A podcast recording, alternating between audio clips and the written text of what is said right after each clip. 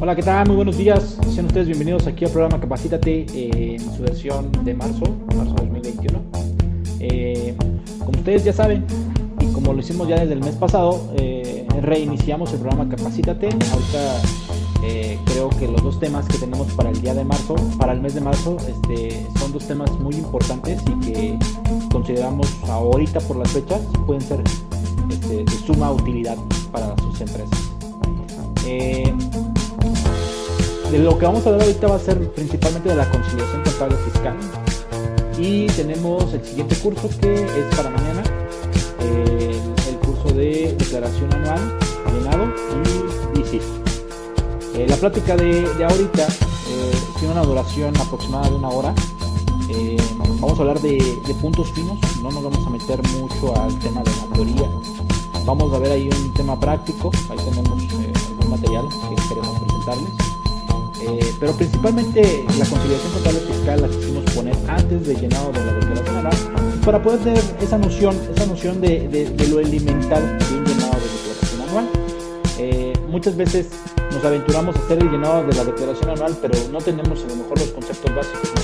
Conciliación contable fiscal es uno de ellos y consideramos que antes de llegar al llenado de declaración anual tenemos que tener muy bien las bases tomemos un curso o tomemos este curso como si fuera de repaso, pero vamos a tocar algunos puntos que tal vez van a sonar de, importancia para aquellos que ya traen un poquito más de experiencia. ¿no? Nuevamente les decimos eh, bienvenidos. Este, este, este, curso ahorita se está transmitiendo a través de, YouTube. Eh, el espacio de preguntas y respuestas, lo más seguro es que mañana lo vamos a tener. O sea, si ustedes tienen preguntas, nos lo pueden hacer vía chat eh, o en comentarios, ahorita donde lo están viendo están visualizando. Este, y el día de mañana estaríamos platicándolas sin ningún problema. Eh, el curso de ahorita les vuelvo a repetir es de una hora, vamos a hacerlo muy, muy ligero para no ser tan cansada la plática. Y el día de mañana el curso va a ser de dos horas porque vamos a aterrizar todo lo que hablemos hoy, más lo que viene para este año en cuanto al llenado y algo de ICIF. Eh, queremos anticiparles que vamos a estarles compartiendo material exclusivo para aquellas personas que ya cuentan con membresía Capacítate o aquellos clientes que ya son eh, o que ya tienen asesoría continua con nosotros. Eh, si no tienes ahorita ninguno de esos dos, no te preocupes, podemos llegar un correito y vemos de qué manera nos podemos, estar apoyando de manera recíproca. La verdad es que todo el material que les vamos a compartir y lo que van a estar viendo ahorita en el curso eh, es un material que consideramos les va a servir, no solamente ahorita, sino hacia adelante. Este, y en caso de que no, o, en caso de que no les llegue la información que les estamos transmitiendo ahorita, háganoslo saber. Eh, nuevamente, esta invitación se la hicimos llegar por correo electrónico, algunos la recibieron por WhatsApp, otros la están recibiendo por redes sociales. Eh, lo que es importante es que estén seguros de que efectivamente nosotros tenemos sus medios de contacto. ¿no? Normalmente el material y el, el material exclusivo lo hacemos llegar por correo electrónico. Este, les vuelvo a repetir, aquellos que ya tienen eh, su membresía y son clientes con nosotros, les va a llegar el material exclusivo. Los que no y tenemos su correo electrónico, eh, les, va a hacer, les vamos a hacer llegar el, material que es la presentación, entre otros que tal vez no lo tenemos catalogado como exclusivo, pero que también les puede interesar. ¿no? Pues bueno, para no hacer más tardada la, presentación, eh, vamos a comenzar con la parte de conciliación contable fiscal. Eh, también quiero, antes de, iniciar, eh, comentarles que en abril ya estamos eh, agendando el primer curso de abril, que va a ser más en tema de subcontratación.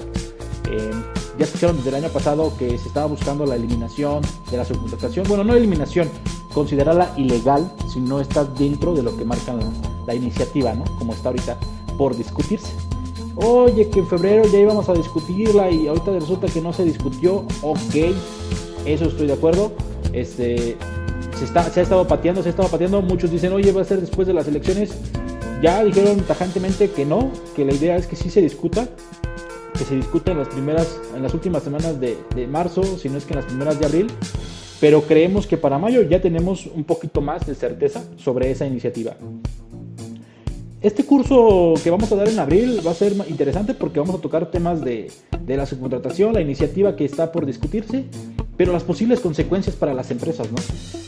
Si en tu empresa no han hecho algo al respecto, consideramos que ahorita puede ser buen momento. Buen momento para ir midiendo eh, qué tanto le tendrías que invertir en caso de que la iniciativa se apruebe como está o con algunas modificaciones. Pero bueno, ya tienen ahí eh, los datos sobre este curso. Les los invitamos a que se registren. En caso de que no, de todos modos les va a estar llegando la invitación como les llegó de estos cursos, ¿no? Ok, entonces vamos a iniciar con conciliación contable fiscal. Eh, la mayoría de ustedes me imagino que ya tienen algo de noción. Eh, creo que a quienes hicimos llegar la invitación es a gente que pues ya tiene sus añitos eh, en la parte de impuestos. Y los que no, bienvenidos. De todas formas, el curso les va a interesar. Van a saber por qué la parte contable es muy importante para llegar a la parte de impuestos. A veces eh, los que se hacen llamar fiscalistas o especialistas en la parte de impuestos este, se divorcian de la parte contable y hay que recordar que para que nosotros lleguemos a la parte de impuestos tenemos que partir de la base que es la contable. Entonces, si no tenemos la noción de lo que está sucediendo en la parte contable, pues en la parte fiscal se va a ver bonito, pero pues, al final la sustancia va a estar en la parte contable. Eh, si tienes un registro contable que a lo mejor está erróneo y para efectos fiscales lo estás considerando de, una forma diferente, pues ya ahí ya estamos diciendo algo está mal, ¿no? Hay que tener un poquito más de certeza de la mecánica o el control interno que utilizan las empresas al momento de registrar sus operaciones, desde un simple registro de cuentas por pagar o cuentas por cobrar, hasta un registro de alguna capitalización de deuda o de intereses, este, oye, depuración de cuentas, este, a veces tenemos la costumbre de estar viciando algunas cuentas contables donde registramos cosas que no tienen nada que ver con la naturaleza de esa cuenta, ¿no? Entonces hay que tener mucho cuidado con ese tipo de cuentas. ¿Por qué? Porque ahorita, para efectos fiscales, ya tenemos que tener un poquito más de control en la parte contable. Oye, que escóndelo dentro de esta cuenta contable. Ok, escóndelo. Sin embargo, hay que irle midiendo qué efectos pudiéramos estar considerando. Y para eso existe la conciliación contable fiscal. Su nombre lo dice conciliar algo desde lo contable para poder llegar a lo fiscal. Oye, desde lo contable para... Sí, sí, efectivamente. Algo que está en la contabilidad y que a lo mejor para efectos fiscales no debería de estar. O algo que a lo mejor no está en la contabilidad y que a lo mejor para efectos fiscales debería de estar. Pareciera un poco engorroso, pero no.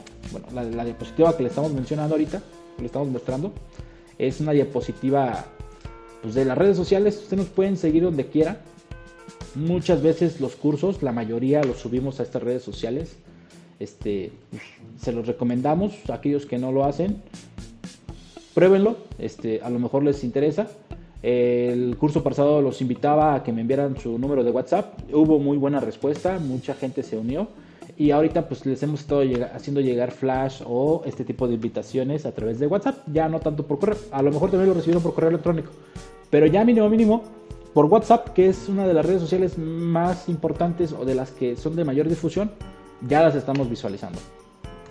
Eh, el temario, el temario viene muy, muy, muy básico, muy básico, pero con mucha información. Por eso mover un poquito rápido por el tiempo.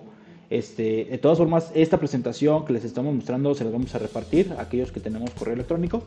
Este, los que no, les vuelvo a repetir, mándenos sus datos, los registramos en la base de datos y seguro les llega ahorita esta información, más las invitaciones de siguientes cursos. Generalidades. En generalidades, eh, lo primerito que debemos de conocer es la ley del impuesto sobre la renta. Si no conoces quiénes son los sujetos de la ley, del impuesto sobre la renta, pues por mucho que le sepas a la conciliación contable fiscal, aquí ya estamos con unas muy, muy malas bases, ¿no? Hay que ver en dónde vamos a estar tributando o dónde va a estar tributando la empresa para la que trabajamos. ¿Por qué? Porque va a depender de ahí si vas a estar visualizando título 2, vas a estar visualizando título 5, título cuarto. Va a depender mucho, mucho del tipo de obligado del que estamos haciendo cálculo de impuestos anual, de ISR.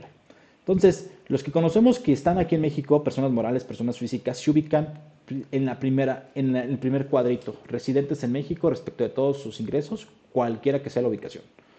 Si se dan cuenta aquí, a diferencia de IVA, este es un, impuesto global, un impuesto mundial.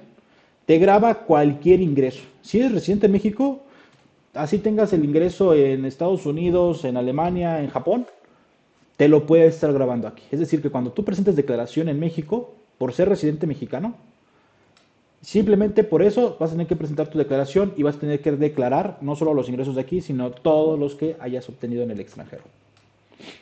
Oye, no soy residente en México, pero soy residente en el extranjero con un establecimiento permanente en México. La, diferencia entre el anterior con este es que aquí sigue siendo residente en el extranjero, pero por tener ciertas actividades en México se le finca un establecimiento permanente y es como si fuera una persona moral porque tiene casi todas las obligaciones que una persona moral tendría. Tiene que declarar, tiene que pagar impuestos, tiene que ah, presentar declaraciones informativas de impuestos. Digamos que las primeras dos van a estar tributando muy similares. La diferencia es que unos son residentes en México y otros son residentes en el extranjero. Y el tercero, el tercero es residente en el extranjero, no tiene establecimiento permanente en México, pero por ciertos ingresos que ellos reciben en el extranjero, por la situación de que la riqueza está generándose aquí en México, por eso es que tienen que tributar. Y estos en específico tributan en título 5 de la ley del impuesto sobre la renta. Oye, que voy a hacer el pago de regalías a mi contraparte en el extranjero. Ok. Ahí es cuando tenemos que visualizar este tipo de títulos, el título quinto de la ley del impuesto sobre la renta. ¿Por qué? Porque no tenemos que irnos a otro título. Ah, ¿sabes qué? Si caes, eh, engloba sin ningún problema en el artículo tal del título quinto, te toca que yo te retenga. Si te voy a pagar 100 pesos, al final te pago 80 porque te tenía que haber retenido el 20%, que son 20 pesos. Oye, ¿por qué? Porque la fuente de riqueza se encuentra en México, te lo estoy pagando, pero como estamos hablando de un ingreso global, te toca pagar aún y cuando eres extranjero y porque no eres residente en México. Eh, muchas veces los que visualizamos el título quinto, a veces podemos acudir a los tratados para evitar la doble tributación y a lo mejor en lugar de pagar, eh, retener el 20%, tal vez le toca un 10% o hasta exentas esa operación y ya no aplica la retención. Este, cuando sucede esto hay que cumplir ciertos requisitos. Este, aquí lo importante y lo que quiero destacar es que estos son los sujetos obligados de la ley del impuesto sobre la renta.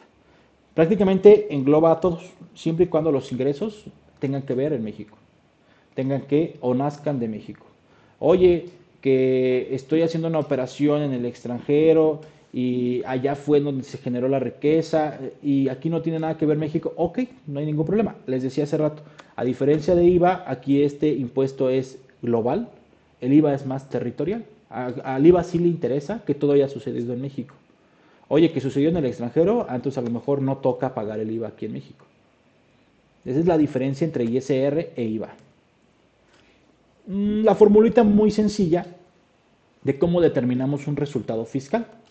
Eh, esta formulita no hay que perderla de, vista, ni el orden, ni, ni la forma como se debe determinar. Ingresos acumulables menos deducciones autorizadas, le disminuimos PTU pagada, llegamos a una utilidad fiscal. A eso le quitamos las pérdidas pendientes de ejercicios anteriores, ese es el resultado fiscal, que al final se multiplica por la tasa del impuesto sobre la renta, que ahorita de personas morales es del 30%, y ese es el impuesto que nos tocaría pagar de manera anual. Claro que hay que comparar ese impuesto anual contra lo que ya pagamos en pagos provisionales si los pagos provisionales son mayores a lo que estamos determinando de manera anual, pues ahí tenemos un saldo a favor.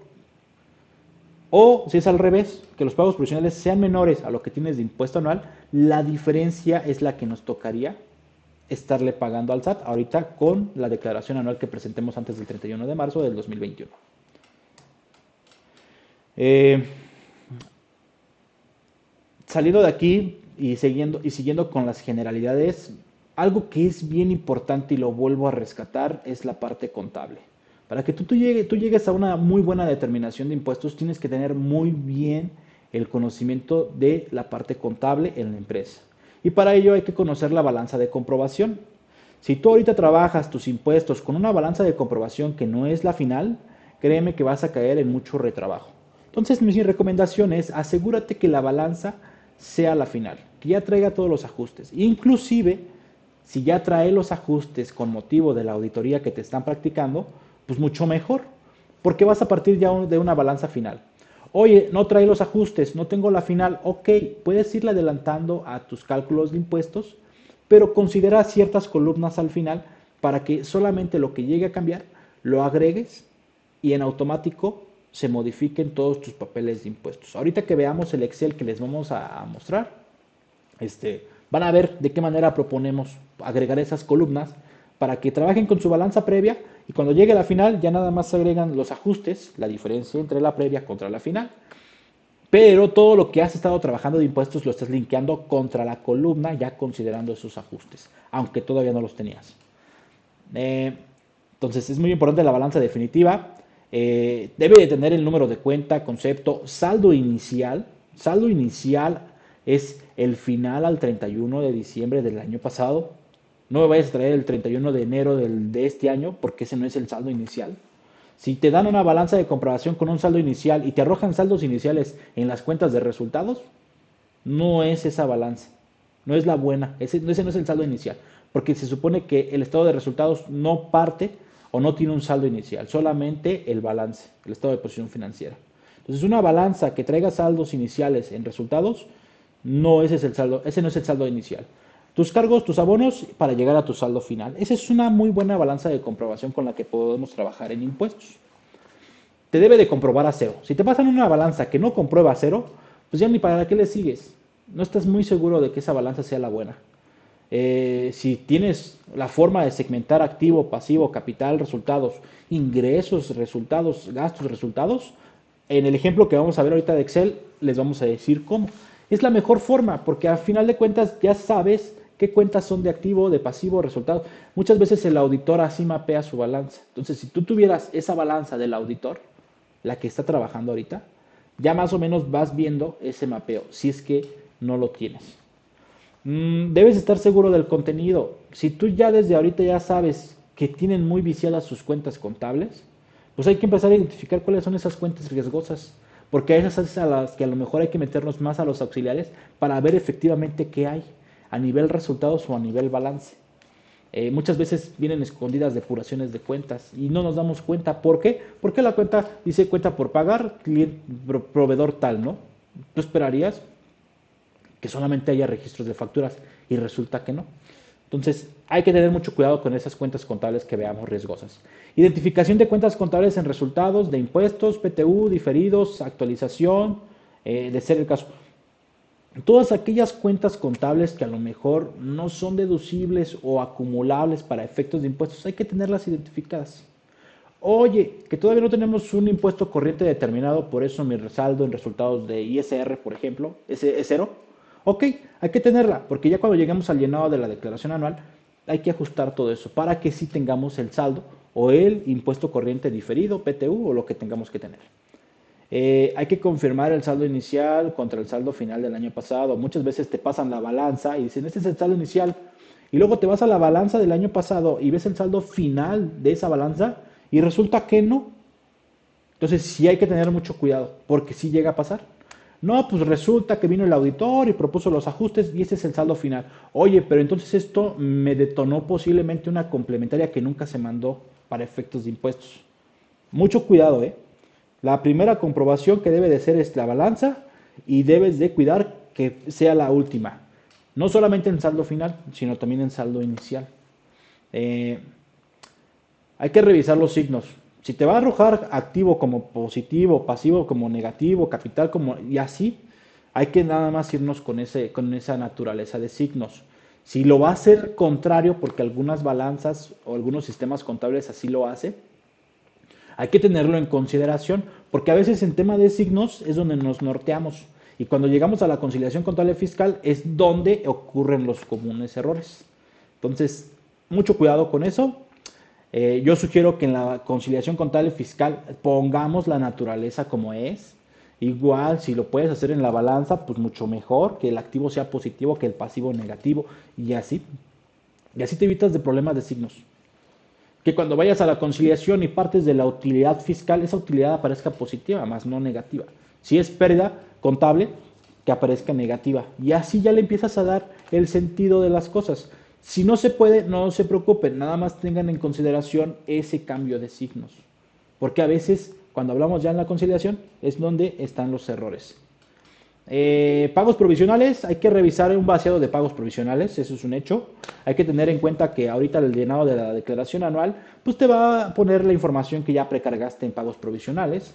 Si no los tienes ahorita bien, pues cuando llegues al llenado de la declaración anual te vas a dar cuenta que no estás llegando a la misma cifra y vas a tener que llegar al final de cuentas con tu vaciado de pagos provisionales. Si no tienes esa costumbre, yo te sugiero que lo hagas mes con mes, no lo dejes hasta el final y que cada que mandes complementaria actualices este vaciado. Eh, con esto vas cubriendo los demás puntos, que son revisar que sean las últimas declaraciones que tiene el SAT, conciliar los ingresos acumulables contra la balanza que tienes a diciembre y cálculos anuales. Este ya es algo que te exige el llenado de la declaración anual. Si no haces esta conciliación ya, cuando llegues al llenado de la declaración anual, te vas a encontrar con una bronca porque si no te empata lo que te dice declaración anual contra tus cálculos anuales, pues vas a tener que regresar y presentar complementarias en pagos provisionales y en lo que actualiza el sistema a lo mejor ya no tienes espacio para que puedas presentar en tiempo la declaración anual. Mucho cuidado si se encuentran en esa situación, comuníquense con nosotros y vemos cuál es la mejor forma para poder declarar, pero no dejando de declarar, de declarar porque muchos clientes esperan a que se actualice y ya llegó la fecha límite y todavía no se actualiza, hay que hacerlo todo con tiempo. No lo dejen hasta el final, porque este, ahí es donde empiezan a ver los errores de que se van las cosas a destiempo y hay las consecuencias de no mandar declaración anual o ISIF a tiempo. Documentar los estados de, cuenta cuando tengas ISR retenido. Ese ISR retenido de bancos se, disminuye al final, cuando llegamos a la, a la formulita que les mostré ahorita del cálculo anual. Cuando ya les dije, ese es el impuesto a pagar menos pagos provisionales, ahí metes el menos ISR retenido en bancos menos ISR retenido en el extranjero también, ¿no? Aquí lo importante es que si tienen estos dos conceptos, ISR retenido de bancos y de, en el extranjero, eh, si tengan bien documentado el sustento de ese ISR retenido. ¿Cómo? Ah, pues por la parte de bancos, los estados de cuenta donde vienen esas retenciones. Por la parte del extranjero, ah, pues de ahí sí tenemos que tener esa constancia que el extranjero nos da. Cuando nosotros retenemos aquí y pagamos hacia el extranjero, nosotros emitimos un CFDI donde viene todo lo que tenemos que darle al extranjero sobre esa retención que estamos efectuando para que el extranjero allá lo considere contra su impuesto anual. Lo mismo debe de suceder al revés cuando a nosotros nos retienen en el extranjero. Para que tú lo puedas acreditar contra el impuesto de este año, simplemente tienes que obtener sustento de esa retención en el extranjero. Eh, mucho cuidado si solicitaste reducciones de pagos provisionales, hay que llevar un monitoreo para ver si, fue exitosa esa reducción. Si no fue exitosa, y te resulta un impuesto a cargo al final, eh, pues tienes que hacer todo lo que te marca la ley y a lo mejor pagar actualizaciones y recargos, ¿no?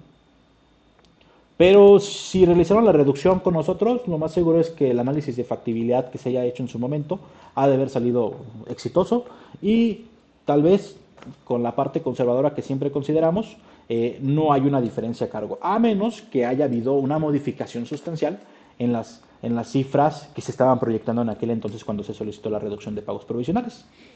Hay que documentar el pago de la PTU pagada. Muchas veces en mayo se hace el pago principal, que es el mayor, porque se le hace a los, trabajadores activos, y hay una dispersión de nómina.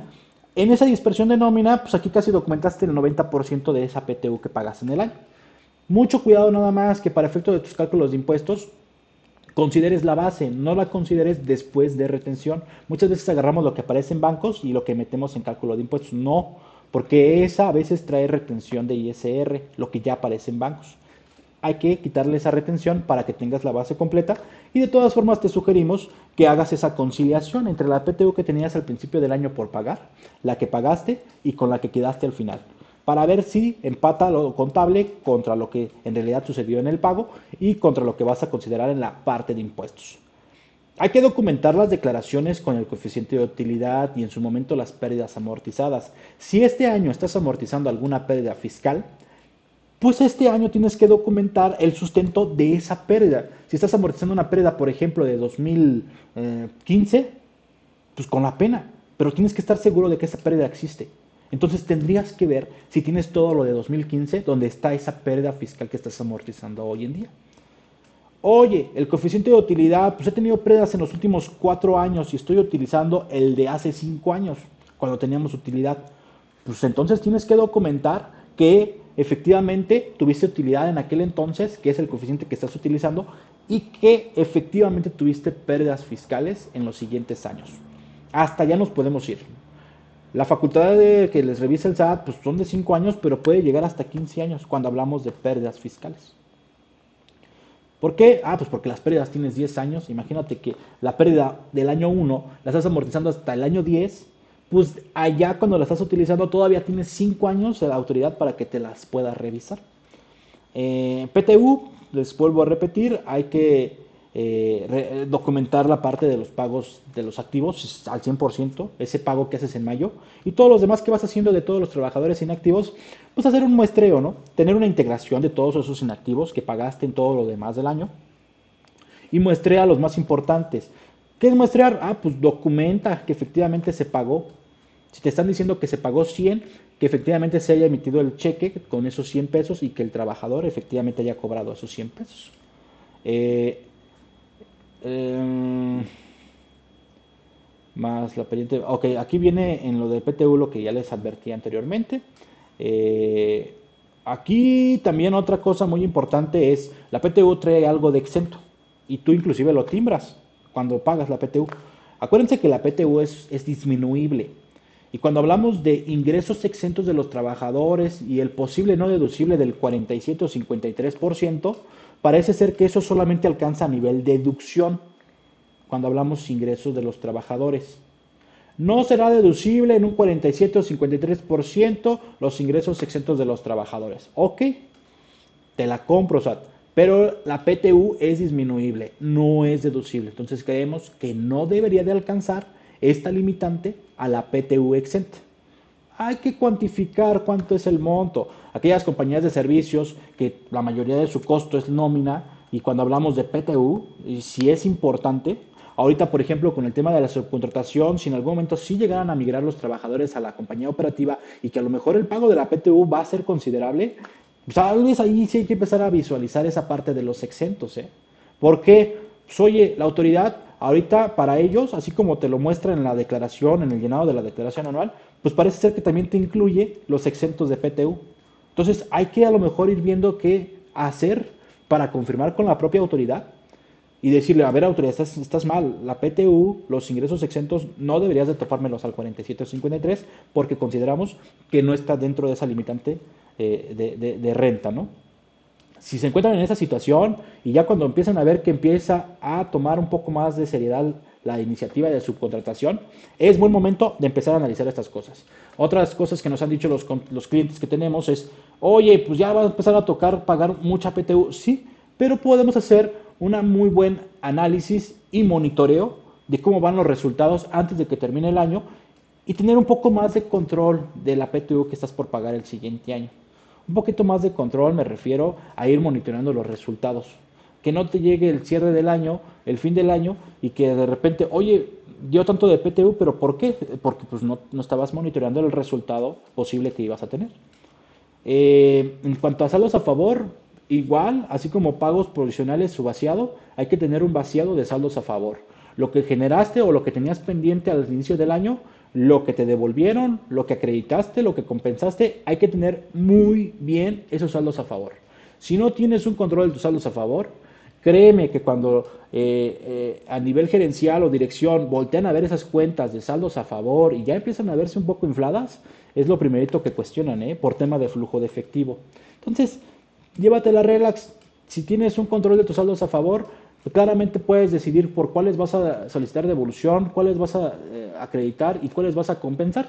Mucho cuidado con la parte de compensar para ver si estás haciendo compensaciones adecuadas, porque a veces puedes hacer compensaciones inadecuadas y, a lo mejor eso significa generar recargos y actualizaciones cuando el SAT las, llega a, detectar. Muchas de las cartas de invitación llegan por compensaciones no adecuadas o indebidas. Mucho cuidado con eso. Eh, compensables, la actualización, hay que revisar. En acreditamiento recuerden que no existe la actualización de impuestos, solamente en la parte de la compensación. Si estás acreditando y estás actualizando impuestos, ten mucho cuidado porque lo estás haciendo de manera incorrecta. Y el SAT también eso ya lo identificó. Aquí no le ha llegado cartas de invitación donde le dicen tus acreditamientos son indebidos. Te aseguro que es porque estás actualizando tus saldos a favor. Eh, ok. Eh, de la Dior, ustedes saben, declaraciones informativas de operaciones relevantes. Algo muy similar a lo que ahorita estaba eh, en, eh, que ya se calmaron las aguas. ¿Por qué? Porque ya pasó la fecha límite de la mayoría de los contribuyentes, esquemas reportables. Vuelvo a repetir, esquema reportable sigue siendo un tema que todavía sigue con incertidumbre en cuanto a la legislación. Hay muchos asegúnes. En los análisis que nosotros efectuamos con nuestros clientes, en la mayoría estamos saliendo de que no hay esquema por reportar. Pero si nos vamos a la parte más agresiva por todos esos puntos que están de interpretación, algunos sí les toca reportar. El tema es que el SAT aún no se pronuncia. ¿Es una nueva disposición? Sí. Sin embargo, todavía sigue en eso. Si tú ahorita estás diciendo que no te tocó reportar y no estás documentando de manera adecuada el que no te tocó reportar, ten mucho cuidado, ¿eh? Porque si el SAT en algún momento empieza a hacer estas inspecciones o verificaciones de efectivamente si te tocaba o no reportar, no vas a estar preparado para responder. ¿eh? Eh, hay que hacer ese análisis de cuáles son los posibles esquemas, cuantificar beneficios fiscales y de ahí ver si rebasamos el umbral de los 100 millones de pesos. Les vuelvo a repetir, las compañías de servicios parece ser que sí encuadran en la figura de asesor fiscal. ¿Por qué? Porque la operativa nada más tiene un empleado, a lo mucho. Y todo lo que tiene que ver con esquemas reportables pudiera encuadrar. En febrero había una declaración que se tenía que presentar por parte de los asesores fiscales. Ahí creemos que la compañía de servicios sí le corresponde hacer ese reporteo. ¿Por qué? Porque ahí sí no te alcanza el umbral de los 100 millones de pesos. Pero en esa declaración como asesor simplemente vas a decir, a este de acá le estoy proveyendo asesoría. Hay que evaluar a los que, a los que tienen compañía de servicios si les hace sentido la parte de reportar o no. Contabilidad electrónica. Si estás ahorita revisando tu balance y la parte contable, pues también tienes que revisar lo que el SAT tiene, porque se supone que de lo que tú estás partiendo contablemente, en su momento se lo haces llegar también al SAT no solo la parte de impuestos, sí también la parte contable se la tienes que hacer llegar a través de la contabilidad electrónica. Muchos dicen, es que la contabilidad ni siquiera la voltea a ver el SAT, ya la está volteando a ver para efectos de comercio exterior y para efectos de impuestos, créanme que ya también ya lo va a empezar a hacer. Entonces, algo que tú tengas que decir en la parte de impuestos, por ejemplo, en la declaración anual de impuestos tú pones el estado de resultados y el balance. Y en contabilidad electrónica mandas la balanza. Si no hace sentido lo que dices en declaración anual contra lo que mandas en tu balanza 13, pues ten mucho cuidado, porque ahí ya está viendo la primera discrepancia, ¿no? Y acuérdense que uno de los requisitos para las deducciones es el debido registro contable. Eh, em, de la parte de CFDI, si tienes anticipos de clientes, revisa que estás documentando bien la parte de anticipos de clientes. Notas de crédito, acuérdate, en pagos provisionales no entran devoluciones, rebajas ni descuentos sobre venta entran solamente de manera anual. Si estás cancelando facturas a través de notas de crédito, lo estás haciendo de manera incorrecta. Y en algún momento el SAT, en algún momento el SAT te lo, va, te lo va a cuestionar. ¿eh? Este, lo ideal es que canceles las facturas de ingresos como debe de ser si son cancelaciones de ingresos. Si, si son rebajas, de descuentos, devoluciones, bonificaciones, tienes que documentarlo de esa manera. Tienes que documentar, por ejemplo, si vendiste 100 pesos y te devolvieron 20, pues esa devolución tienes que darle certeza.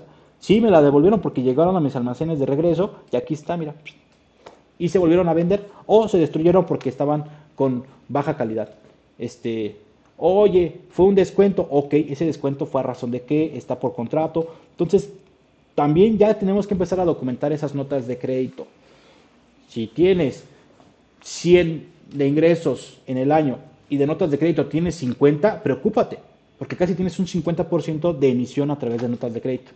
Y eso, en temas de números, ya le llama la atención al SAT. Complementos de pago. Si no tienes un complemento de pago con tus facturas recibidas, no tienes la factura completa y sería no deducible. Ya desde ahí les estoy diciendo que si no llevas un control en complementos de pago, puedes tener un riesgo en la parte de deducción o acreditamiento del IVA que amparen esas CFDIs. Si no tienes la costumbre de monitorear tus complementos de pago, puedes terciarizar la parte de análisis CFDIs, donde ya te arrojen CFDIs emitidos, recibidos, de nómina, y te hagan la comparación con lo que tiene complemento de pago y lo que no. Lo que no tiene complemento de pago, pues ya te da un poco más de herramienta para que tú te dirijas con los proveedores y les des la acción que tome la empresa para que empiecen a emitir esos complementos de pago. Cancelaciones de ingreso, lo que ya comentamos.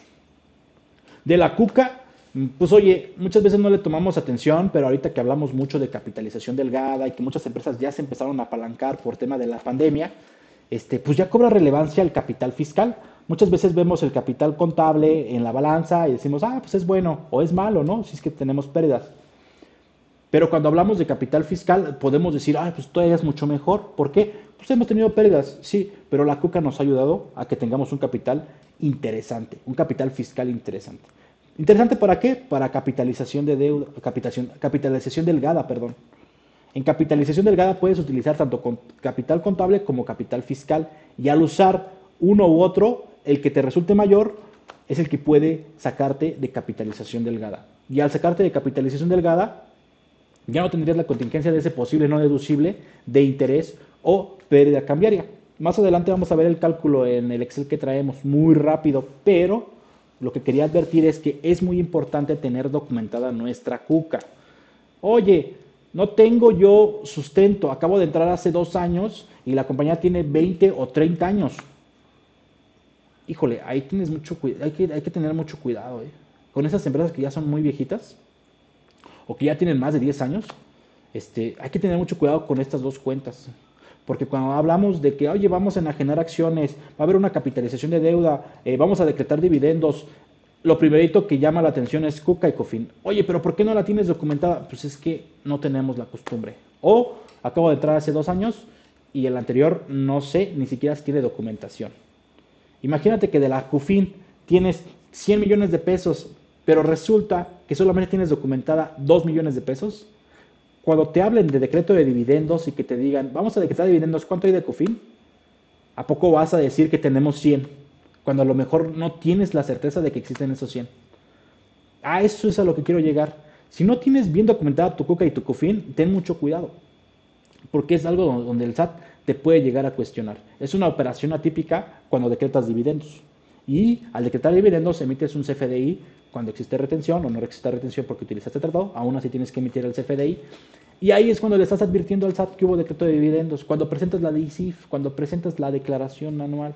Entonces, el SAT ya sabe cuando tienes ese tipo de operaciones atípicas que tienen que ver con Coca y Cofin y que a lo mejor puede venir y auditarte, ¿no? Si ahorita te audita, pero no tuviste decreto de dividendos o no usaste ninguna de estas dos cuentas, pues al SAT no le interesa auditártelas. Te las va a auditar cuando las vayas a utilizar. Cuando a lo mejor te cuestione el tema de capitalización delgada, ahí es cuando te va a decir, a ver, ¿cuándo traes de Cuca y de Cofin? Ah, pues esto, a ver, demuéstrame que existe tu Cuca. ¿Dónde estuvieron esos registros? Esas aportaciones. Demuéstrame de la CUFIN dónde están las declaraciones desde el año 1 hasta el año actual. Entonces tengan mucho cuidado con eso, al igual que en las pérdidas fiscales. Les vuelvo a repetir, si están amortizando pérdidas fiscales y aunque no, hay que documentar bien esas tres partes, que, o esas tres eh, puntos que les estoy ahí recomendando. Mm, de otros, pues ese otros es, hay que tener mucho cuidado, operaciones atípicas, vuelvo a repetir, cuando hay fusión o escisión, liquidación, aumento o disminución de capital. Algo que se me estaba yendo ahorita en relación a la CUCA, si ahorita a partir de 2021 llega el corporativo o llega la dirección de que va a haber capitalización de deuda, ya esas capitalizaciones de deuda no se pueden hacer así de manera unilateral. Parece ser que ya tenemos que hacer partícipes a la autoridad. Y no es parece ser, ya es un hecho. Tiene que haber un auditor que le dé certeza a la deuda que pretendes capitalizar. Entonces, si lo vas a hacer, mucho cuidado. Y parece ser que también es un esquema reportable. Entonces, también hay que tener mucho cuidado en el tema de esquemas reportables. Y casi la mayoría de aquí también tiene que ver algo con esquemas reportables o son operaciones atípicas. las pongo aquí, les voy a compartir la presentación y si en alguna de sus empresas tuvieron algo de esto, Contáctenos y vamos viendo qué a lo mejor tenemos que medir antes de que manden su declaración anual. Medir, presentar o tener, ¿no? Documentar. Muy rápido. Eh, ingresos acumulables. Si hablamos de ingresos acumulables para efectos de ISR, pues prácticamente es todo lo que incremente tu haber patrimonial. ¿Y en qué momento lo tengo que declarar? En pago provisional o de manera anual. Pero va a ser este el momento que haya un papel, el CFDI, ya no es tanto papel, sino nada más el CFDI, porque a veces ya es de manera electrónica, que se haya enviado o entregado el bien o prestado el servicio, o que ya haya habido flujo de efectivo, que se haya cobrado parte o, el total de, esta, de, este servicio o de este bien que estamos enajenando. Si sucede alguno de ellos antes de los otros dos, desde que sucede el primero, ya tenemos que estar viendo para efectos de ISR dónde lo vamos a meter, dónde lo, dónde lo vamos a declarar. ¿Por qué lo pongo de esta manera? Porque cuando llegamos al cálculo anual, a la conciliación contable fiscal, ahí es cuando tenemos que saber si tenemos que conciliar esa partida o no tenemos que conciliarla cuando hablamos de ingresos acumulables. El ajuste anual por inflación se calcula de manera anual, no está registrado contablemente y por eso lo tenemos que conciliar como un ingreso fiscal no contable.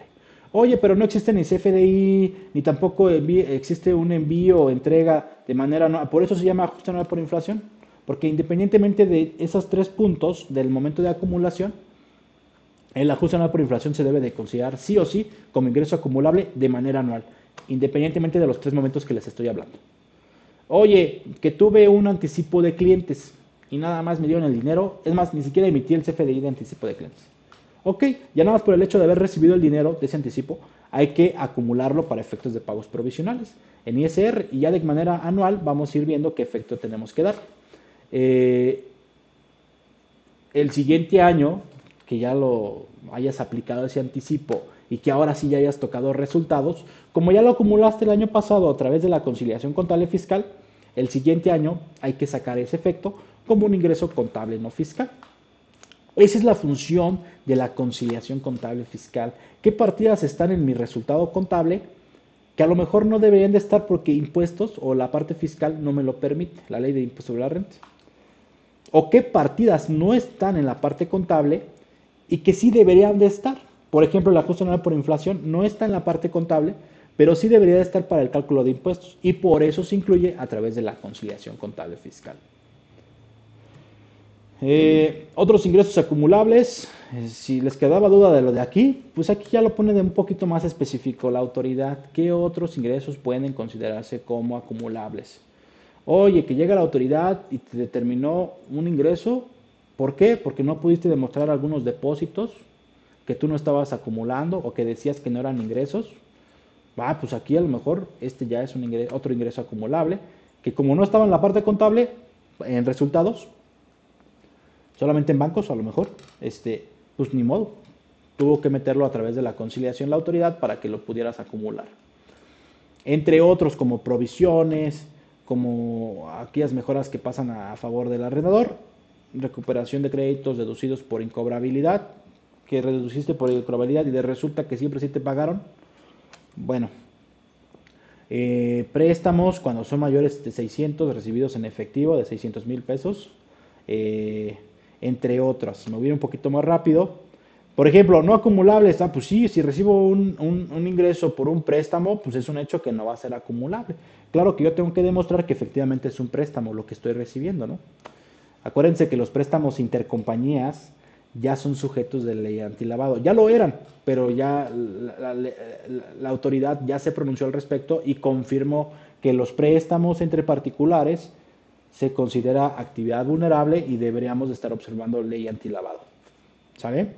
Ley antilavado es muy cara en cuanto a multas, por eso vuelvo a repetir, si tienes préstamos intercompañías, evalúen esa ley para que no estén en el supuesto y si llegan a tener una visita de verificación y no lo tienen documentado, desde el primer día que sucede, contacten al especialista para que les pueda dar una buena asesoría. No lo hagan solos, porque ahí es donde está el tema de las posibles multas actualización de impuestos, oye, pues me estás devolviendo más una actualización, esa actualización pudiera ser un ingreso no acumulable.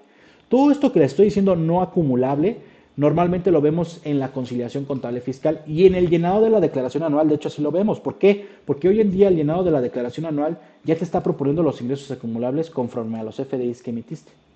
Ya nomás te pone otro apartado donde te dice, a ver, dime qué otros ingresos quieres acumular que no están en los FDIs.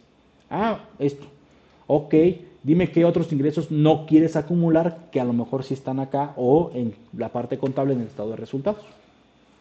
Entonces, estos normalmente los vemos en conciliación contable fiscal.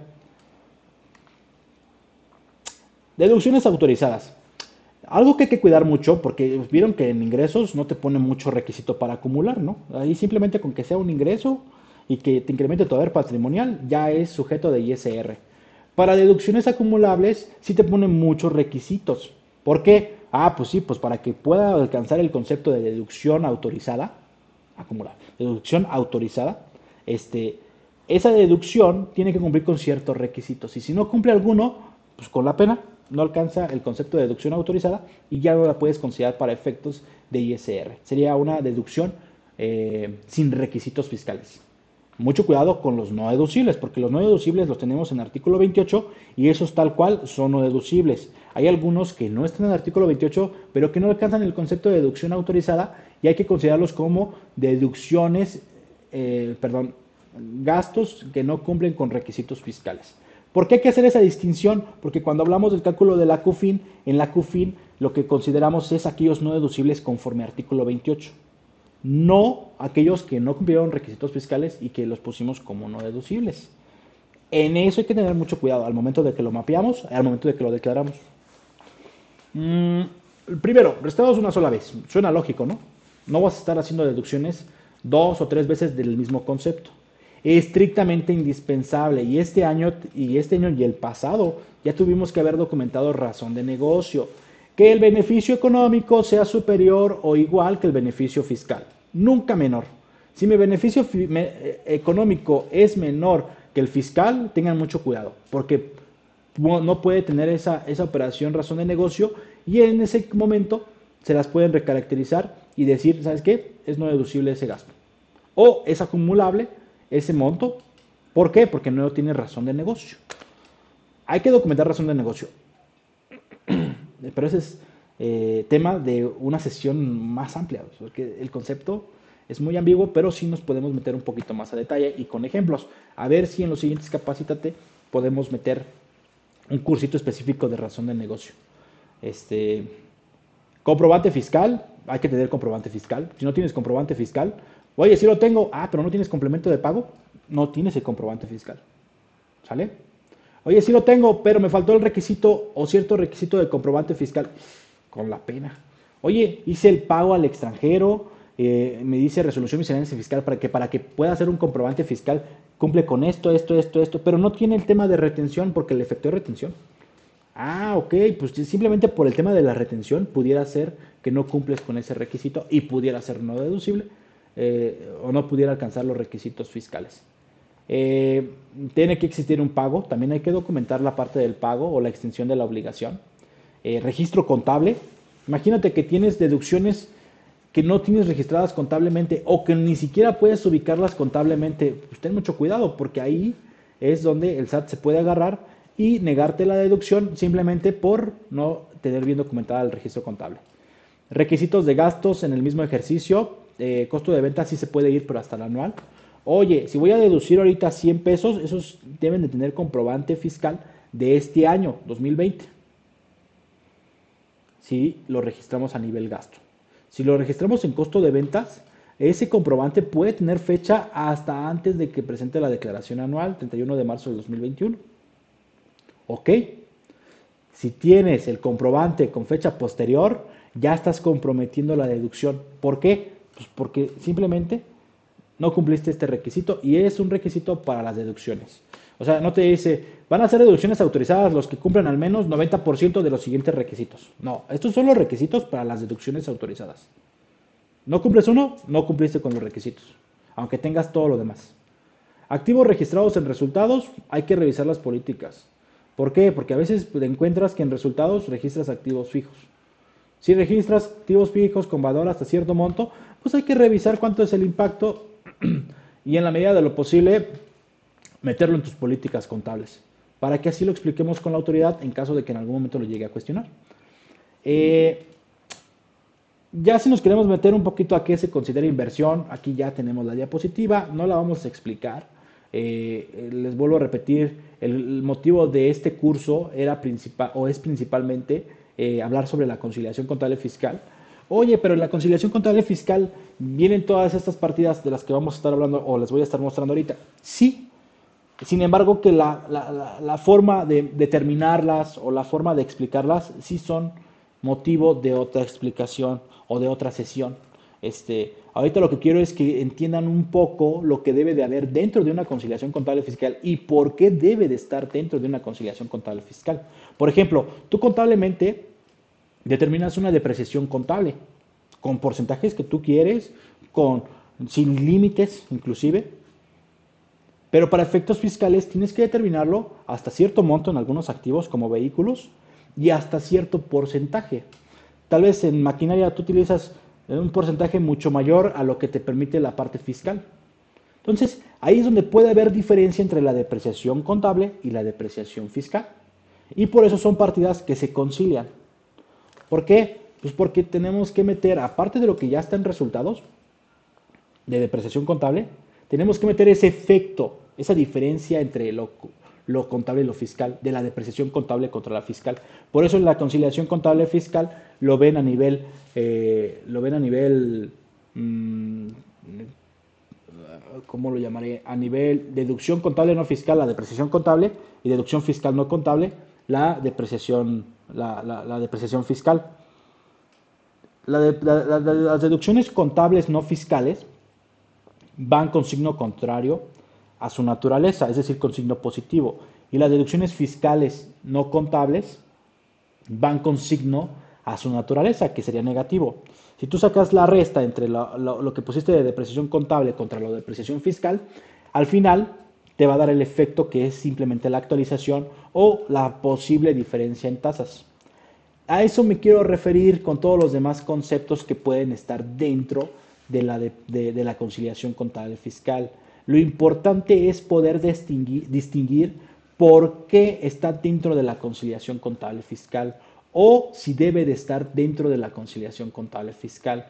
Tal vez hablas de provisiones y en provisiones, pues si no tienes un impacto real en resultados, pues a lo mejor no tendrías por qué estarlo conciliando, ¿no? E, ese es algo que también hay que empezar a visualizar. Pagos anticipados, oye, pagos anticipados, de entrada no se incluyen el ajuste anual por inflación porque pues no, no tienes un término monetario, eh, que ya ven que para el ajuste anual por inflación, todo lo que metas como crédito, como deuda, tiene que tener al final eh, la parte monetaria. ¿Por qué? Porque lo que te mide es la pérdida de poder adquisitivo en cuanto al, término monetario. Si no tienes eso, eh, por ejemplo, anticipo de clientes, al final terminas dando un bien que ya no tienes ese impacto de la inflación en cuanto a, ajuste anual por inflación. En cuanto a pagos anticipados, por ejemplo, las primas de seguros, rentas pagadas por anticipado, pues esas son deducibles al momento del pago. Nada más que la mecánica contable te lleva a que lo registres en activo diferido y que te lo lleves poco a poquito a resultados vía amortización. Si te ampara una parte anual, pues son 12 meses. Mes con mes te llevas una partecita hasta que llegue el mes 12 y se acabe lo que tienes en activo. Se concilia porque es deducible desde el pago. Y lo que vas mandando resultados es lo que vas sacando en conciliación contable fiscal. ¿Qué tal si lo pagaste en junio? Ah, pues en junio nada más mandaste resultados 7 meses, que sería junio, julio, hasta diciembre. Entonces en resultados vas a ver nada más 7 meses de los 12 meses que pagaste desde julio. Entonces al tenerlo de esa manera, pues tú tienes que meter como deducción fiscal no contable el pago de los 12 meses y como deducción contable no fiscal la amortización que tienes en resultados de los 7 meses para que al final quede el efecto real que debe de reflejarse al final en la utilidad fiscal. Aquí hay que evaluar si las primas a los empleados se consideran ingresos exentos de los trabajadores y si hay que estarlas limitando al 47 o 53%. Muchas empresas dicen que no y de hecho la propia declaración anual pues no te los considera. No te los considera porque no los timbras y a lo mejor la esencia es que sí deberías de timbrar ese tipo de prestaciones en los FDIs de nómina. Hay que revisar caso por caso, hay que ver cuánto es el impacto de esas primas de empleados, seguro de gastos médicos mayores, seguro de vida. ¿Por qué? Porque si ustedes lo ven, está a nivel previsión social en el artículo 93 de la ley de impuesto sobre renta, que es el que considera ingresos exentos de los trabajadores. Por eso lo pongo sobre la mesa. Costo de ventas. Eh, costo de ventas metemos tanto el contable y el fiscal. En algún momento el fiscal puede ser menor o mayor. Este, a veces puedes tener en el costo de ventas contable partidas que son no deducibles y esa es la que hace la diferencia entre la parte fiscal. Este, oye, yo actualizo mi costo de ventas, tengo el amparo, fui, me amparé, tengo ese beneficio de actualizar, ok. Entonces ahí vas a tener a lo mejor una partida eh, o una diferencia entre el contable y el fiscal. Normalmente las empresas ponen el mismo monto de lo contable contra lo fiscal. Y si hay algo que tengamos que lo conciliamos por separado a través de provisiones, a través de no deducibles. eh, puede ser lo más sano, pero hay que evaluar caso por caso. Eh, hay que documentar bien ese costo de ventas que tienen en resultados, hacer la formulita que te señala eh, el propio llenado de la declaración anual, donde partes de inventario inicial, más compras, menos inventario final, se supone que llegas al costo de ventas que tendrías que tener en resultados sin mano de obra y gastos indirectos de fabricación. Eh, provisiones, aquí les mostramos un ejemplito en el Excel que les vamos a, mostrar a continuación eh, podrán ver eh, el análisis que, que, sugerimos tengan de provisiones. Un análisis que parta del saldo inicial y que tenga sus movimientos, incrementos, aplicaciones, cancelaciones y que llegues al saldo final. Todo eso conciliado contra balanza. ¿eh? Si no lo tienes contra balanza, pues no tienes las provisiones bien analizadas. Y ahí es donde a veces está el coco de las empresas, porque a veces las provisiones las tienen muy viciadas o ni siquiera saben que tienen en provisiones. Y es donde el SAT se puede enganchar en caso de una revisión. Entonces, si ahí tienes algunas partidas de provisiones que no tienes confianza, yo creo que sí hay que hacer labor para ver qué está pasando, qué están registrando y cómo lo están registrando. Y algunas provisiones inclusive deben de tener cierta información adicional para alcanzar el concepto de deducción autorizada. Por ejemplo, tuve la provisión, tuvimos destrucción de inventarios, pero no presentamos el aviso. Ah, ya no cumpliste con el requisito y por ese hecho es no deducible. Entonces la provisión se comportó bien, la tengo bien amarradita, pero dentro de los no deducibles o de los gastos sin requisitos fiscales tengo que conciliar esa parte. O en las nuevas provisiones, cuando hablemos de aplicaciones, esta aplicación es no deducible, la voy a excluir de lo que voy a, de lo que voy a conciliar ¿Por qué? Porque no tenemos el aviso presentado y es no deducible. ¿no? Cuentas incobrables es otra reserva que a veces tenemos dentro del análisis de provisiones y también hay que cumplir ciertos requisitos que son los que les estoy mostrando ahorita.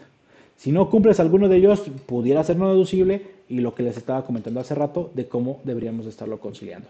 Ajuste anual por inflación, ustedes saben que puede dar tanto acumulable o deducible. Va a depender mucho de si sus deudas de si sus créditos son mayores que sus deudas o sus deudas son mayores que sus créditos. Por ejemplo, si las deudas son mayores que sus créditos, el ajuste anual por inflación tendría que ser deducible. ¿Por qué? Porque tú tienes más deudas, estás trabajando con dinero de otras personas. Pero si te deben más, si tienes créditos mayores a las deudas, pues oye, alguien más está trabajando con mi dinero. Entonces, ese ajuste anual por inflación tendría que ser deducible. Entonces, en cuanto a esto, lo que sí tenemos que tener en consideración es que deben de cuadrar tus saldos contra lo que tienes en balanza y aquellas que son en moneda extranjera, hacer la revaluación como te dice la ley. Cuando hablamos de ajuste por inflación, deben de tus monedas extranjeras al tipo de cambio existente a paridad del primer día de cada mes. Ah, tipo de cambio, ok. El primero que existe el primer día. Oye, lo publicaron el día 2, ok. Tienes que considerar el que existía el día 1. ¿Cuál es? Ah, el último publicado del año, del mes anterior.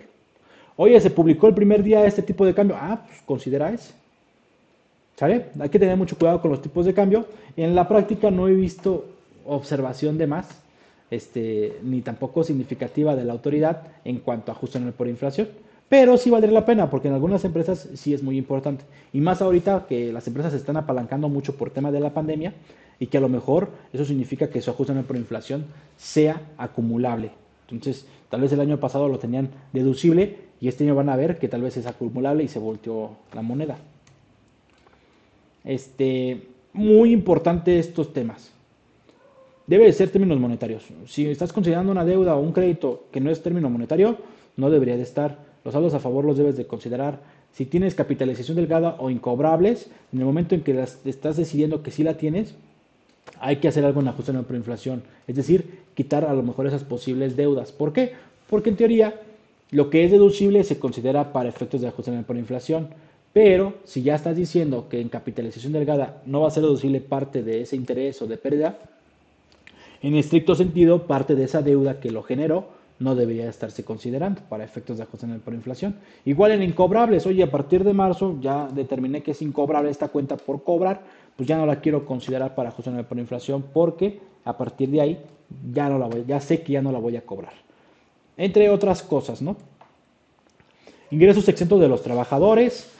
Aquí están los puntos en este cuadrito de aquí arribita. Limitan a los viáticos, las fiestas de fin de año, las primas de seguros. Esas pareciera ser que no deberían estar limitadas al 4753. La pregunta es cómo la empresa lo está documentando.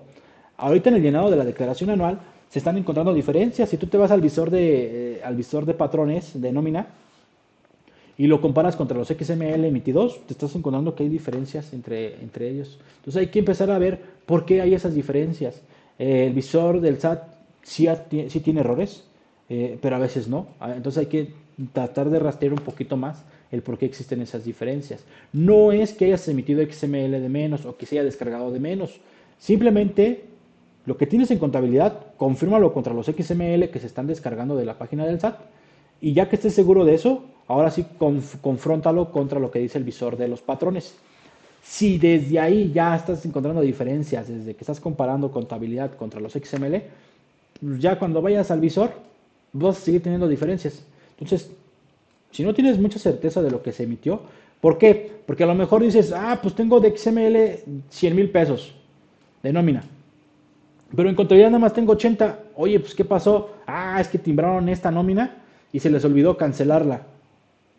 Pues oye, en XML vas a tener vigentes todos lo que, lo que le hayas dicho que está vigente. Si no lo cancelaste, pues ahí va a estar, ahí va a seguir estando. Y el SAT lo va a seguir considerando como un, un, CFDI de, de, nómina. A menos que tú le des la instrucción de cancelar. Este, el tema del ajuste de los empleados. Y pues lo importante es tener esa, esa, comparación entre lo contable, XML y lo que dice el visor de patrones. Aquí les muestro un cálculo cuando tienes que comparar el año pasado contra este año. ¿Cómo deberías hacer ese cálculo? El cálculo que ahorita, donde dice procedimiento actual, deberías estar realizando. Si no lo realizas así, y a lo mejor estás haciendo no deducible el 47%, pues ten mucho cuidado. Si estás haciendo ya el 53% de no deducible, pues ya no te metas en tanto rollo de todas formas ya conservadoramente agarraste el no deducible más alto. Pero si te estás yendo al 47%, que en algunas empresas sí hace la diferencia, pues ten mucho cuidado. ¿eh? En la parte de intereses, aquí están las reglas de cómo debes de deducir los intereses. Les vuelvo a repetir, si hay algo que no cumple con esto, puede ser una partida conciliable. ¿Por qué? Porque no cumple con requisitos o es no deducible. Capitalización delgada, aquí está el cálculo, eh, digamos que en la lámina, pero en el Excel viene el ejemplo, ¿eh? En ahorita en el Excel que les vamos a mostrar porque ahorita ya estamos ya muy cortos de tiempo. Operaciones financieras derivadas, esto es lo importante que deben de cuidar en una operación financiera derivada. Principalmente la forma como lo están evaluando, qué tipo de cambio están utilizando, este, desde qué periodo a qué periodo están evaluando o están registrando contablemente y fiscalmente cómo lo están determinando. Eso es lo primerito. Oye, para efectos de IVA, ¿lo estás informando, no lo estás informando? Mucho cuidado, ¿eh? porque parece ser que sí son exentas, este, pero hay que ver cómo lo estás, lo estás informando. Mm, otros, donativos. Si tienes donativos y a lo mejor tuviste pérdidas el año pasado y has tenido pérdidas en los últimos años, pues a lo mejor los donativos van a ser no deducibles de cajón, ¿eh? Aparte de que deben de ser donatarias autorizadas. Pero esos donativos que estás efectuando, si ya sabes que tienes pérdidas, ya sabes que son no deducibles. Eh, pasivos pendientes de pago, así. Ah, las personas que acumulan vía flujo de efectivo, las personas morales que no lo hacen, tienen que conciliar estas partidas. Por ejemplo, si tuviste una nómina pendiente de pago al cierre del ejercicio, esa nómina no va a ser deducible en ese ejercicio. Es deducible hasta el momento del pago. Por eso lo tienes que conciliar. ¿Por qué? Porque lo tengo en resultados registrados, pero lo tengo en la cuenta por pagar y lo pagué hasta enero del siguiente año. Ok, si lo pagaste hasta enero del siguiente año, te va a tocar entonces conciliar esa partida. Oye, que tuve el servicio que me facturó Sartax eh, este año, 2020, pero se lo pagué hasta el siguiente año, entonces es una partida que debemos de conciliar. Sin embargo, deben de tener el comprobante con fecha del año en que pretenden deducir. Y como lo van a pagar hasta el siguiente año, ese comprobante que recibió en el año anterior tendrían que refacturárselos para que tengan un comprobante con fecha del año en que pretenden hacer la deducción. Muchas empresas lo que deciden es liquidemos todos los pasivos que tengamos con ese tipo de personas y así nos evitamos esta partida eh, o estar buscando que nos refacturen, ¿no? O frenar la facturación a partir de cierta fecha en diciembre y así también ya se evitan este tema de los pasivos. Es tema de control interno. Pasivos laborales, tener el estudio de los pasivos laborales, previsión social, sí hay que hacer el cálculo de previsión social y más si tu previsión social es considerable. Este, de los no deducibles, mucho cuidado con los no deducibles porque el SAT también ya se está fijando en los no deducibles. Si tienes un no deducible, por ejemplo, de un gasto que efectuaste o que efectuó tu empleado pero que no te trajo comprobante, ah, pues sabes que es viático, pero como no trae comprobante, tuviste que haberle retenido y al haberle retenido yo te voy a cobrar a ti como responsable solidario, ¿no? Entonces, eh, ya también los no deducibles hay que tener mucho cuidado. Ah, esto es una depuración de cuenta, ¿eh? Ah, entonces me lo tienes que acumular. Este, ah, ya sé que está como no deducible, pero también te voy a pedir que me lo acumules. Este, entonces hay que tener mucho cuidado con esos no deducibles y también que se esté yendo a lo que es no deducible a esa cuenta. También es válido. Segmentación. Acuérdense que el no deducible por artículo 28, que tal cual te dice es no deducible, y el que no cumple con requisitos fiscales. Si todo lo mandas ahí, entonces hay que tener un control de cómo vas a segmentar esos no deducibles. Para efectos de la CUFIN principalmente. Eh, pagos al extranjero Nuevamente ponemos sobre la, mesa la carta jurada. Ya cobra relevancia la carta jurada tenerla. Aparte del defense file, la carta jurada sí o sí ya se debe de tener. ¿Qué es la carta jurada? Pues simplemente la confirmación de tu contraparte en el extranjero para ver que no sea entidad transparente, que no esté siendo sujeta a algún refipre, este, que que está, que está pagando impuestos, qué tasa está pagando impuestos allá, el pago que le estás efectuando, si él es el beneficiario efectivo o hay alguna otra persona, el tipo de entidad que es a la que le estás pagando, este, todo ese tipo de cosas y dependiendo del pago son las que deben de venir en esa carta jurada y debe de venir firmada y sellada por parte del extranjero. ¿Para qué? Para que cuando llegue la autoridad aquí con, la, con, con México y les esté cuestionando ese tipo de pagos, ya tienen el defense file, si no lo tienen también hay que hacerlo pues también la carta jurada, si es que se quiere meter un poco más allá. Se los comento porque ya estamos viendo revisiones de precios de transferencia y de grandes contribuyentes en este sentido. Y es donde el SAT se está enfocando, porque es donde más puede encontrar. Si ustedes ven su estado de resultados, se van a dar cuenta que las principales operaciones es con partes relacionadas residentes en el extranjero y son este tipo de pagos. Imagínense que el SAT les diga, este pago es no deducible porque no cumpliste con el tema que te estoy hablando de refipre, de entidad transparente o el tema de documentación por lo que te puedas tener en el defense file. Tema de precios de transferencia, ¿no? Entonces, ese tipo de cosas son las que hay que empezar a cuidar. ¿Por qué? Porque a lo mejor ahorita no la escuchan tanto, pero cuando el SAT las empiece a fiscalizar, les va a dar miedo. Y les va a dar miedo de 5 años hacia atrás o más. Entonces, imagínense documentar ahorita pagos que efectuaste hace 5 años, el dolor de cabeza que debe de ser, porque tal vez ya ni siquiera está la persona en México que estuvo en aquellos pagos ni tampoco la que estuvo en su contraparte en el extranjero.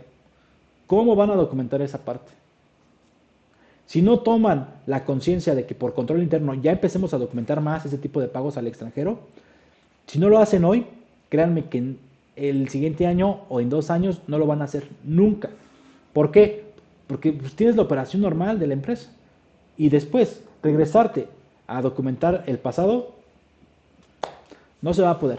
Y créanme que un tercero tampoco va a hacer milagros, porque esta es colaboración del tercero con empresa. Nosotros podemos apoyar, sí, pero siempre es con colaboración de la empresa. Si no hay colaboración de la empresa, el defense file es un fracaso.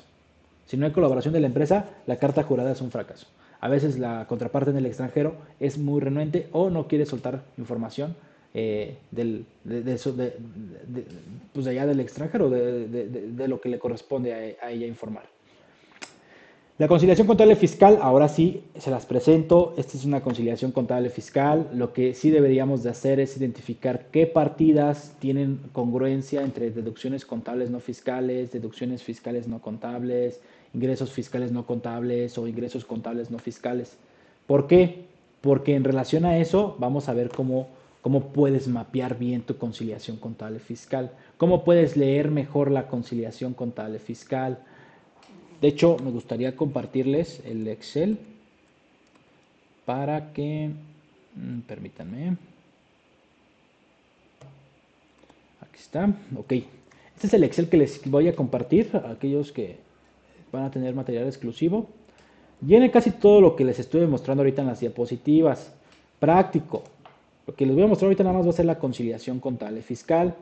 Este es más o menos un modelo de conciliación contable fiscal que deberían ustedes tener.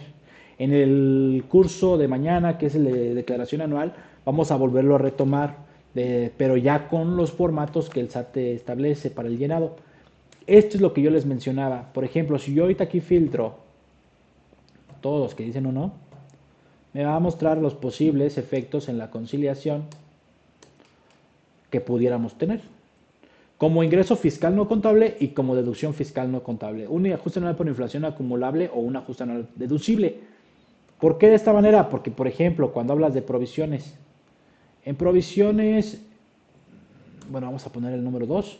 Ah, pues sí, mira, los anticipos de clientes que acumulé el año pasado los voy a acumular este año como ingreso contable no fiscal y este año voy a acumular los ingresos fiscales como ingreso fiscal no contable, los que me queden al cierre del ejercicio. ¿Por qué? Porque todavía no los tengo en resultados en este año. Pero ya es acumulable conforme al momento de acumulación que hablábamos hace rato. Porque ya recibí el dinero, por ejemplo, o emití la factura. Pero contablemente no le he mandado resultados, por eso lo concilio. Miren, por ejemplo, el 3. El 3 nos habla cuando tienes venta de activo fijo. Puedes tener impacto en un ingreso fiscal no contable como utilidad fiscal en venta de activo fijo. O puedes tener pérdida en venta de activo fijo en la pérdida contable o pérdida fiscal eh, como deducción fiscal no contable o puedes tener utilidad contable en la generación de acciones. Aquí va a depender si concilias pérdidas o utilidades contables o fiscales de venta de activo fijo o si concilias tal cual los costos, el costo contable y el costo fiscal en venta de activo fijo. Entonces, aquí por ejemplo lo que se concilió fue utilidades. Le dio, nos dio utilidad eh, fiscal de 31 mil pesos y contablemente nos daba esa venta de ese activo fijo 15 mil pesos nada más. ¿De acuerdo? Entonces, una conciliación contable fiscal no es complicada, simplemente hay que saberla leer. Si no sabes leer una conciliación contable fiscal, pues lo más seguro es que cuando la estés trabajando te pierdas, pero no te pierdas, simplemente tienes o partes de tu resultado contable para llegar a tu resultado fiscal, bueno, a tu utilidad fiscal. Porque acuérdense que antes de la, del resultado fiscal va la participación de los trabajadores, la PTU pagada, y pérdidas en su momento si es que las tienes, ¿no? Pero en medio, ya cuando hablamos de el resultado contable contra la utilidad fiscal, en medio tenemos las partidas que les hablaba, son cuatro. Ingresos fiscales no contables. Tema de signos. Les decía, lo que es fiscal va con su naturaleza normal. Un ingreso fiscal es positivo, suma. ¿no? Por eso aquí aparecen positivos. Por eso aquí la fórmula suma. Por ejemplo, deducciones fiscales, unas deducciones restan. Estas deben de restar, aquí dice menos al principio. Pero cuando hablamos de deducciones contables, el signo cambia, se invierte. Y ahora suma. Cuando hablamos de deducciones contables, al sumar es saca del resultado contable. Por ejemplo, aquí en ingresos, en ingresos, que el fiscal era positivo, aquí debe ser negativo cuando hablamos de ingresos contables. Y así la fórmula, así se los muestra. Al final, resta K31 y K40, que es 40, K40 y K31. Todo lo demás suma. K31, aquí está. ¿De acuerdo? Entonces no debe de haber ninguna complicación cuando estás leyendo tu conciliación contable fiscal. Solamente que cuando estás hablando de deducciones contables no fiscales, al igual que ingresos contables no fiscales, pues en teoría deberías de poderlos ubicar en la parte contable, en tu balanza de comprobación. Esta es la balanza de comprobación. Aquí las tenemos de manera mensual y aquí está la columna que les decía. Hasta aquí llegaba la balanza normalita, mire. De hecho, la que nos habían pasado es esta aquí. Y después, todavía no tenían la balanza 13, ya cuando la tenían aquí la metemos, aquí metemos los ajustes para llegar a la balanza final de la empresa. Y a lo mejor ya vino, después vino el auditor y aquí nos propuso otros ajustes. Pero todo lo que tiene que ver con la conciliación contable fiscal lo estamos jalando a partir de esta columna. ¿Por qué? Porque ahorita si yo estoy trabajando con la previa que es hasta acá, cuando yo le meto aquí un ajuste y algo concilia acá, simplemente ya me lo va a estar jalando y no voy a tener que empezar a ver o retrabajar tanto esta partida. Por ejemplo, aquí yo ya les iba proponiendo cómo vamos a agruparlo para el tema de la declaración anual. Entonces ya viene también con su agrupación. Ya ven que la declaración anual les pide que segmenten por nacionales o extranjeros, este, relacionadas o no relacionadas. También aquí ya te permite que tú vayas mapeando por nacionales o extranjeros, relacionadas o no relacionadas. Este es muy importante, ¿por qué? Porque aquí era lo que les decía, segmentar pasivo, pasivo, capital, pasivo, activo, pasivo, capital, ingresos y gastos.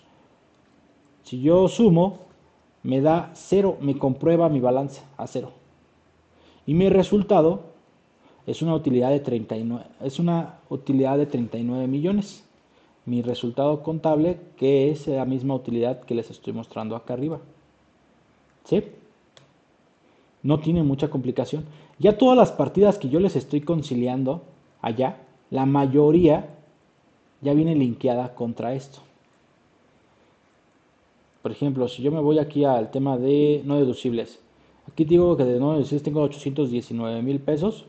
Yo aquí en la conciliación debo de tener gastos no deducibles, que son estos, los mismos 819 mil.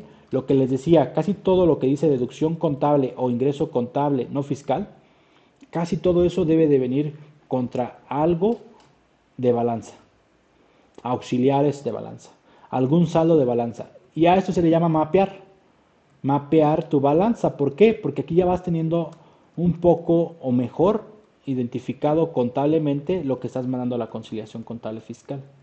Es muy importante porque también, por ejemplo, cuando llegas a la ICIF o al CIPRED, pues esto cobra también relevancia. ¿Por qué? Porque tienes que tener una congruencia entre lo contable y lo fiscal. Entonces, esto prácticamente también es importante tener la conciliación del año pasado para comparar lo que estás poniendo aquí contra lo que pusiste el año pasado, que de 2019 puede tener implicaciones en 2020. Eso si no lo haces, tu papel de trabajo lo debe de considerar. Y ya hacia acá va a tener todo lo que tiene que ver con tus papeles de trabajo todo lo que tiene que ver con tus papeles de trabajo. Ya va a ser un ejemplo que yo les voy a compartir ahorita que estamos en fechas ideales. Entonces ya nada más van a confirmar ustedes qué papel de trabajo les acomoda, si lo ajustan a lo que ustedes hacen o lo que no tienen, lo pueden tomar este como referencia. Lo importante y lo esencial es que se acostumbren a leer bien la conciliación contable fiscal y a que todo tenga su relación contra algún sustento, principalmente contra balanza o papel de trabajo fiscal. ¿Sale? Si me hablan que van a conciliar algo que está en contabilidad y que no debería de estar, porque para efectos fiscales no lo debe de estar, entonces seguro tienes que conciliar contra balanza. Yo te sugiero que linkees o te hagas tu link contra este tipo de mapeos que les estoy mostrando ahorita. ¿Por qué? Porque así ya es bien fácil hablar de qué cuenta contable viene. Ah, estoy mapeando de esta, de esta cuenta contable el saldo de 1.900.000 Estoy conciliando un millón siete. Ah, ok. Parece ser que el otro monto es algo que no tiene que ver tal vez con una amortización de algún activo diferido, ¿no? Son cuestiones que les pueden ayudar y que a lo mejor nosotros también es como lo hacemos cuando nos contratan para elaborar o para revisar un, un cálculo anual de impuestos.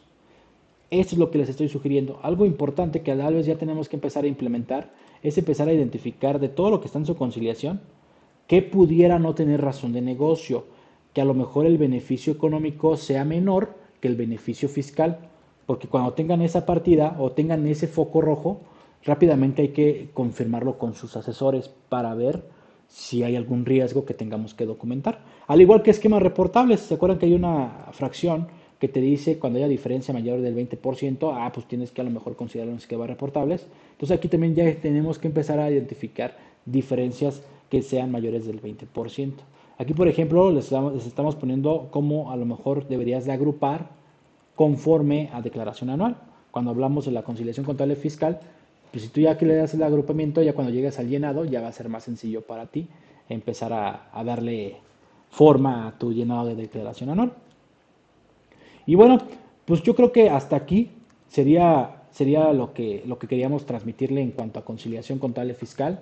Lo importante de, de, de ahorita de estas fechas es que pues ya la mayoría va a tener todas las cifras finales, eso espero. Si no tienen lo de auditoría, dejen estas columnas aquí y cuando lo tengan ya nada más lo meten y mandan su complementaria, pero evitan el retrabajo. Les digo, todo lo que estamos mapeando, todo lo que estamos mapeando viene de esta columna, que es la columna de acá, después de lo de ajustes de auditoría que les comentaba. Aquí está. Entonces ya por más de que tú vengas desde acá, cuando le agregues aquí estos ajustes, ya no tienes que moverle tanto a tu conciliación contable fiscal. En automático se tendría que estar moviendo. Lo mismo en tus papeles de trabajo. Entonces, eh, si tienen alguna duda, alguna pregunta, es válido que nos la hagan llegar, este, que nos la escriban si quieren aquí en el chat o en la parte de comentarios del video que están viendo, o se la reserven para el día de mañana que tengamos el curso que ese sí ya va a ser presencial, es vía Zoom. Eh, eh, la idea es eh, darle un buen espacio a preguntas y respuestas porque hay muchas este, y a lo mejor ahí nos vamos a, tratar de pues, unos 20 minutos dedicarle a, a, preguntar. Entonces, si desde ahorita se les ocurre algo respecto a llenado de declaración anual, mañana es el momento porque mañana van a tener espacio para poder hacer las preguntas. Este, si ahora tienen alguna duda respecto al tema de conciliación contable fiscal, mañana también podemos tener tiempo para poder platicarlas. Este, y les vuelvo a repetir, esta información que ahorita les estoy mostrando es información que se les va a compartir, no tengan ningún problema. Este, si no les llega, mándenme un correito o mándenlo al de capacitati.sartax. Este, ustedes ya saben por dónde los contactaron. Si saben que no tenemos su correo electrónico, los invito a que nos lo envíen. Si, si a lo mejor quieren que los contacte vía WhatsApp o que se les envíe los, el flash o las invitaciones vía WhatsApp, este, también lo podemos hacer. Escríbanme aquí en la diapositiva. Permítanme. Mm, en la diapositiva bueno, aquí les había puesto unas diapositivas para diagnóstico fiscal. Su empresa deberían de tener diagnóstico fiscal. Cómo trabajamos nosotros la asesoría continua, también ahí viene esa diapositiva. La capacita de 2021, mm, la recomendación para a lo mejor adquirir la membresía anual o por evento. Pero aquí vienen mis datos. Si quieren mandarme un correo o mandarme un WhatsApp, también lo pueden hacer sin ningún problema y este, por ahí también podemos tener comunicación. El curso pasado les decía, pues anótenme si quieren no como Sartax ni como Capacítate, pónganme esquemas reportables que fue el curso del año pasado. Aquí si quieren eh, anotarme en sus contactos como ah, declaración anual o la parte de conciliación contable fiscal y cuando tengan alguna duda en relación a ese tema me buscan en sus contactos así y va a ser más fácil que me localicen. Este, pues muchas gracias por, por acompañarnos. Espero haya sido de su grado y nos estamos viendo en la siguiente edición que sería el día de mañana y de ahí hasta el día 8 eh, de abril para el tema de su contratación y ya estamos generando los demás temas, ya tenemos algunos más interesantes, este, estamos buscando invitados, este, ya poco a poco van a tener noticias de, nuestra parte y retomar un poco esto que a lo mejor la pandemia nos había frenado en cuanto al tema de capacitación. Gracias nuevamente, nos estamos viendo y mucho gusto a los que nos están acompañando por primera vez. Hasta luego.